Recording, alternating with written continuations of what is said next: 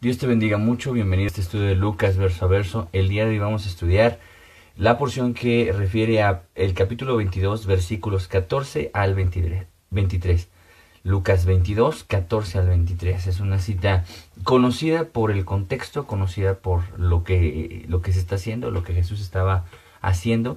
Es la Santa Cena, un dibujo que, eh, que, tenemos mucho en las casas de, de, muchos, ¿verdad? Hay, hay muchas personas que ponen esta, esta pintura de la, de la última cena o de la cena en la que Jesucristo está con sus apóstoles. Pero vamos a permitir que la Biblia nos dibuje esta escena y en medio de toda esta escena nos hable del porqué de cada diálogo, del porqué de cada, de cada circunstancia. Vamos a hacer la lectura panorámica. Dice así, cuando era la hora, se sentó a la mesa y con él los apóstoles. Y les dijo, cuánto he deseado comer con vosotros esta Pascua antes que padezca porque os digo que no la comeré más hasta que se cumpla en el reino de Dios. Y habiendo tomado la copa, dio gracias y dijo, Tomad esto y repartidlo entre vosotros, porque os digo que no ah, beberé más del fruto de la vid hasta que el reino de Dios venga. Y tomó el pan y dio gracias y lo partió y dijo y, y les dio diciendo, Este es mi cuerpo que por vosotros es dado, haced esto en memoria de mí. De igual manera, después que hubo cenado, tomando la copa, diciendo, Esta copa es el nuevo pacto en mi sangre, que por vosotros se derrama. Mas he aquí la mano del que me entrega está conmigo en la mesa. A la verdad, el Hijo del Hombre va según lo que está determinado, pero hay de aquel hombre por quien es entregado. Entonces ellos comenzaron a discutir entre sí quién de ellos sería el que había de hacer esto. En esta parte de la escritura narra ese cuadro tan popular eh, en la tradición mexicana, pero en esta ocasión yo quisiera resaltar algunos algunos diálogos de nuestro Señor Jesucristo. Recuerda que la última vez que tuvimos el estudio vimos cómo el Señor manda esta misión a sus discípulos diciéndole quiero que me preparen la Pascua para comerla con ustedes y, y llega ese día. Por eso dice cuando, cuando era la hora, Él se sentó y con Él sus discípulos. Y él comienza hablando de su corazón. Dice, eh, había yo deseado tanto este tiempo. Jesucristo sabía que cada, cada cumplimiento de la palabra de Dios, cada cumplimiento de los hechos de Jesús, implicaban un paso más desde la cruz. Y aún Jesús lo, lo describe diciendo cuánto deseaba este tiempo, cuánto deseaba pasar un tiempo con ustedes. Y, y dice, antes antes de que padezca. Y yo creo que este énfasis tenemos que hacerlo esta noche. El Señor desea pasar un tiempo con nosotros. Y yo creo que este mismo diálogo lo daría con cada uno de nosotros en un tiempo de comunión. Recuerda que la Pascua era un tiempo de comunión. Eh, eh, eh, era un tiempo en el que comían este, este ritual, comían esta, este, esta, este, esta Pascua, perdónenme, y, y lo hacían eh, con, la, con sus familiares, con sus amigos, con sus vecinos. Y lo tenían que hacer con mucho gozo porque esto era el recordatorio de lo que Dios había hecho para liberarlos en Egipto. Entonces, a mí me encanta escuchar la voz de Dios en esta palabra porque siento lo mismo cada que tú y yo tenemos una comunión con el Señor, una comunión real con Él. Que el Señor dice este mismo diálogo, cuánto he deseado comer con vosotros esta, eh, esta, eh, comer con nosotros esta Pascua antes de, que padezca. El Señor, estoy muy seguro que dice lo mismo. Cuánto deseo tener este tiempo de comunión contigo. Y avanzando en los diálogos de Jesús, dice, porque os digo que no la comeré más hasta que se cumpla en el reino de Dios. Y esta palabra, eh, evidentemente una palabra profética, se encuentra cumplida en Apocalipsis 19.9, donde dice, y el ángel le dijo, escribe, bienaventurados los que son llamados a la cena de las bodas del Cordero, y me dijo, estas son las palabras verdaderas de Dios. Eh, aquí en Apocalipsis vemos cumplido esta palabra de nuestro Señor Jesucristo, donde toma esta, esta cena, pero ahora es en las bodas del Cordero. Jesús toma esta última cena con sus discípulos y la santa cena será con su iglesia, o la, o, la cena del, del Cordero, perdón.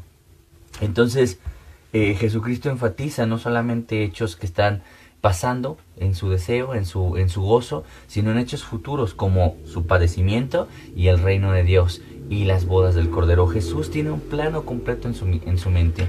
Cuando nuestro Señor Jesucristo hace algo, Él ve un plano completo en la eternidad. Él no solamente ve hechos presentes, sino ve todo lo por venir. Cuando ve tu vida, no solamente ve lo que está pasando en este momento en tu vida, sino ve hechos en el porvenir, cosas futuras. Eh, podemos estar muy, muy seguros de que el Señor te ve a ti y lo que estás haciendo y, entonces también lo puede proyectar en el futuro, lo puede, lo puede ver a, a la eternidad. Así de que esto nos tiene que despertar en el, en el, corazón una confianza absoluta de saber que el Señor sabe lo que está pasando y lo que va a pasar. Y en el versículo 17 dice, y habiendo tomado la copa dio gracias diciendo, tomad esto y repartidlo entre vosotros, porque os digo que no beberé más del fruto de la vid hasta que el reino de Dios venga. Recuerda que el Señor siempre enfatizaba el reino de Dios. Y una vez más dice, esto no lo voy a volver a hacer. Es un acto especial porque esto lo voy a hacer, lo voy a compartir contigo, lo voy a compartir con mis discípulos. La última vez que lo voy a hacer en esta tierra porque lo, la próxima vez que lo haga será en las bodas, en la cena de las bodas del Cordero. Versículo 19. Y escucha, este es el versículo donde nos vamos a estacionar. Y tomó el pan y dio gracias y lo partió y les dio diciendo, este es mi cuerpo que por vosotros es dado, haced esto en memoria de mí.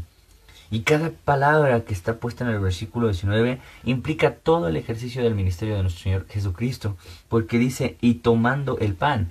Y lo, lo, lo primero que ocurrió en la vida de Jesús fue que fue tomado del Padre. Fue tomado del Padre. Y recuerda que Jesús mismo se describe a sí mismo como el pan del cielo que descendió a la tierra. De la misma manera, dice en, en la que Jesús tomó el pan, también fue tomado el Señor Jesucristo por el Padre. Y dice, y dio gracias y lo partió. Lo siguiente que ocurre es eh, eh, eh, el partimiento del pan. Recuerda que, que Jesucristo muestra este acto del pan con lo que pasaría con su cuerpo. Es un símbolo, es un tipo. Dice, este pan representa mi cuerpo que será partido. Dice, y dado, dado a nosotros. Dice, lo partió y les dio diciendo, este es mi cuerpo que por vosotros es dado. Haced esto en memoria de mí. Y este acto en el que Jesucristo comienza a instituir lo que nosotros conocemos como la Santa Cena o la comunión del Señor, es un acto que representa precisamente lo que ocurrió en nuestro, por, eh, en nuestro Señor Jesucristo por nosotros. Jesucristo fue dado por nosotros, tomó nuestro lugar, su cuerpo tomó tu lugar. Eh, él recibió los azotes que nuestros actos debieron haber sido receptores. Y, eh, y, Jesucristo dice, fue partido, fue tomado, fue partido, y esto dice, fue por ustedes. Esto fue para su redención. Hagan esto en memoria de mí. Cuando dice en memoria tiene que ver con recordarlo, con cuando hagamos este acto, pensemos lo que el Señor hizo en la cruz por nosotros, que es un acto hermoso, un acto incalculable, un acto inexplicable, como un padre dio a su hijo para que el incrédulo, para que eh, el, pecador, para que el, el, alejado pudiera conocer a Jesucristo, pudiera conocer, perdón, la redención. Y luego dice en adelante, de igual manera, después de que hubo cenado, tomó la copa diciendo, esta copa es el nuevo pacto en mi sangre que por vosotros es derramada. Y luego muestra otro otro tipo, ¿verdad? Dice, la copa de este vino representa mi sangre que será derramada. Y en esta sangre hay un nuevo pacto, el pacto de la redención de Dios, el pacto del perdón del Padre. Y en el versículo 21 dice, mas he aquí la mano del que, del que me entrega está conmigo en la mesa. Y aquí hace un parteaguas. Primero el Señor comienza hablando de su corazón, ¿verdad? Dice, mi deseo era haber tenido esta comunión con ustedes. Y en medio de la comunión dice, voy a darle un significado a esta cena. Y el significado es que el pan que comemos representa mi cuerpo que fue dado por ustedes y, y que fue partido por ustedes. Y esta sangre, digo, esta copa de vino representa la sangre que yo derramé para que fueran limpiados tus pecados. Y después de haberle dado significado a la cena, el Señor habla de un acto presente. Todo lo, todo lo que hemos eh, leído habla de un acto, de actos futuros, ¿verdad? De no volveré a tomar de este vino hasta, hasta las, las bodas del Cordero. Eh, eh, mi cuerpo será partido. Y eso habla de un acto cercano futuro. Un futuro muy próximo en Cristo. Pero luego habla de algo que estaba ocurriendo ya. De un plan que para el Señor no estaba siendo encubierto. Y eso lo dice, dice más, aquí está la mano del que me entrega. Y, dice, a la verdad, el Hijo del Hombre va según lo que está determinado. Perdón, más hay de aquel hombre por quien es entregado. Entonces ellos se comenzaron a discutir entre sí quién de ellos sería el que había de, hacer esto. Recuerda que los discípulos no sabían qué estaba pasando, pero Jesucristo nunca pierde el control, Él conoce todas las cosas y Él sabía lo que Judas estaba haciendo. El compromiso que ya había eh, eh, adquirido Judas para entregar a nuestro Señor Jesucristo. En Mateo 26, 21 al 25 amplía, da unos detalles importantes sobre esta traición. Dice así, y mientras comían le dijo, dijo, perdón, de cierto os digo que uno de vosotros me, me va a entregar. Ahí solo había doce. Y entristecidos en gran manera comenzó cada uno de ellos a decirse, ¿soy yo, Señor? No sé qué había dentro de sí, no, no sé qué dudas había de, de, que ellos incluso podrían ser los que entregaran a Jesús. ¿Qué, qué había eh, en sus mentes? ¿Qué estaba pasando en sus corazones? Porque, claro, al, al, dudar de sí mismos, porque estaban dudando de sí mismos, ¿acaso seré yo? Y, y cada uno comenzó a decir eso, ¿no? Entonces él respondió y dijo, el que mete la mano conmigo en el plato, ese me va a entregar. A la verdad el Hijo del Hombre va según está escrito de él. Mas hay de aquel hombre por quien el Hijo del Hombre es entregado. Bueno le fuera a este hombre no haber nacido. Entonces, respondiendo Judas, el que le entregaba, dijo, ¿soy yo, maestro? Le dijo, tú lo has dicho. En esta perspectiva de Mateo, deja bien en claro quién, era, quién habría de ser el traidor. Y, y no solo Jesucristo lo, lo deja con un énfasis bien claro, ya que incluso dice, el que va, el que va a meter su bocado en mi plato. La cercanía que Jesucristo ofreciera era extraordinaria. El acceso que Jesucristo brindaba hacia cualquiera era impresionante. Jesús no era una persona inaccesible, inalcanzable. Jesús siempre se, se, se, se vio cercano, accesible a todos.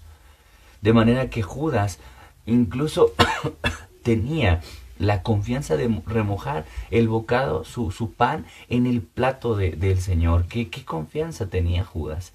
Pero cuánta traición había en él. Jesucristo había confiado no solamente las finanzas de, de, de, de, los apóstoles, las finanzas del ministerio mesiánico, sino que también daba tanta confianza a Judas que incluso Judas tenía esa libertad de, de mojar su pan en el plato de Jesucristo, de nuestro Señor Jesucristo confianza que era evidente que había eh, eh, menospreciado Judas. Recuerda que no fueron los sacerdotes quienes buscaron a Judas para hacerle esta propuesta tan cruel, sino fue el mismo Judas quien buscando un beneficio eh, hizo esto.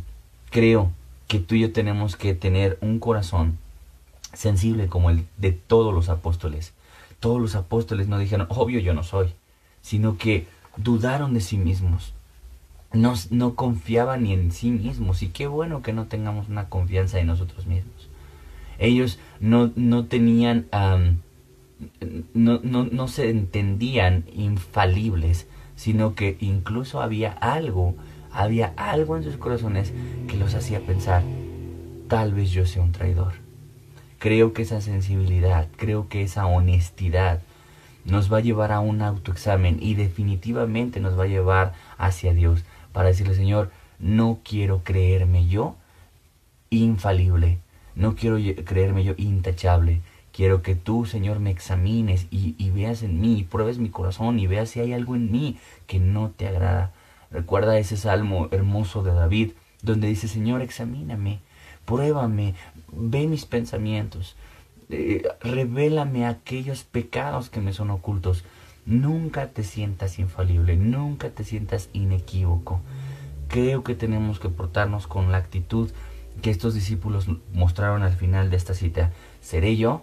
tal vez yo pueda hacer porque, porque a lo mejor haya una falsa seguridad de decir, yo nunca lo haría, como lo hizo em, Pedro, y que en los siguientes versículos vamos a estudiar que él se en sí mismo y dijo, pues seguramente yo no soy, porque yo jamás traicionaría a Jesús, yo jamás tocaría a Jesús, aunque tú y yo sabemos el desenlace de, de, de Pedro al final de estos capítulos. Y yo quisiera que tú y yo pudiéramos ser vulnerables y que pudiéramos reconocer cómo el Señor en estos versículos nos habla tan tiernamente y nos cuenta sus planes y nos abre su corazón. Desde el principio dice cuánto he deseado tener una comunión contigo. Y después de mostrarte el deseo de su, de su coinonía contigo, después nos cuenta esos planes tan, tan, tan perfectos. Nos habla de planes futuros, tan cercanos como futuros un poco más distantes. Y después de mostrarte sus planes, después de mostrarte lo que Él tiene visto en el futuro para tu redención, dice, viene una revelación, viene una, un, un mostrar de las personas en realidad. Dice, bueno, te estás acercando a mí, pero hay uno entre mi mesa que será un traidor, uno que, que me va a entregar. Y, y recuerda esa sensibilidad especial de sus discípulos. Quiero agradecerte que esta noche ah, te hayas conectado una vez más y quiero animarte a que tú eh, puedas releer estos versículos. Seguramente Dios te va a hablar de una manera especial y específica. Y quiero también recordarte que este estudio tú lo puedes mm, eh, compartir en tus redes o compartir a través de WhatsApp. Nos vemos el día de mañana. Eh, el día de mañana tenemos un culto especial de oración. Creo que lo más importante en estos tiempos tan cruciales en estos tiempos tan evidentes de la segunda venida de Jesucristo es que el Señor nos encuentre orando. El día de mañana tendremos un tiempo especial de oración de 7 a 8 y media. Te animo a que tú puedas agendarlo con Dios. Recuerda eso que, leímos en el versículo 15. Cuánto he deseado estar con ustedes. Así es de que piensa en el deseo de Dios y y, y, permítete disfrutar de esta, de esta presencia tan hermosa que es la de nuestro Señor Jesucristo. Dios te bendiga mucho. Nos vemos el día de mañana, 7 en punto, ahí en las instalaciones PIB.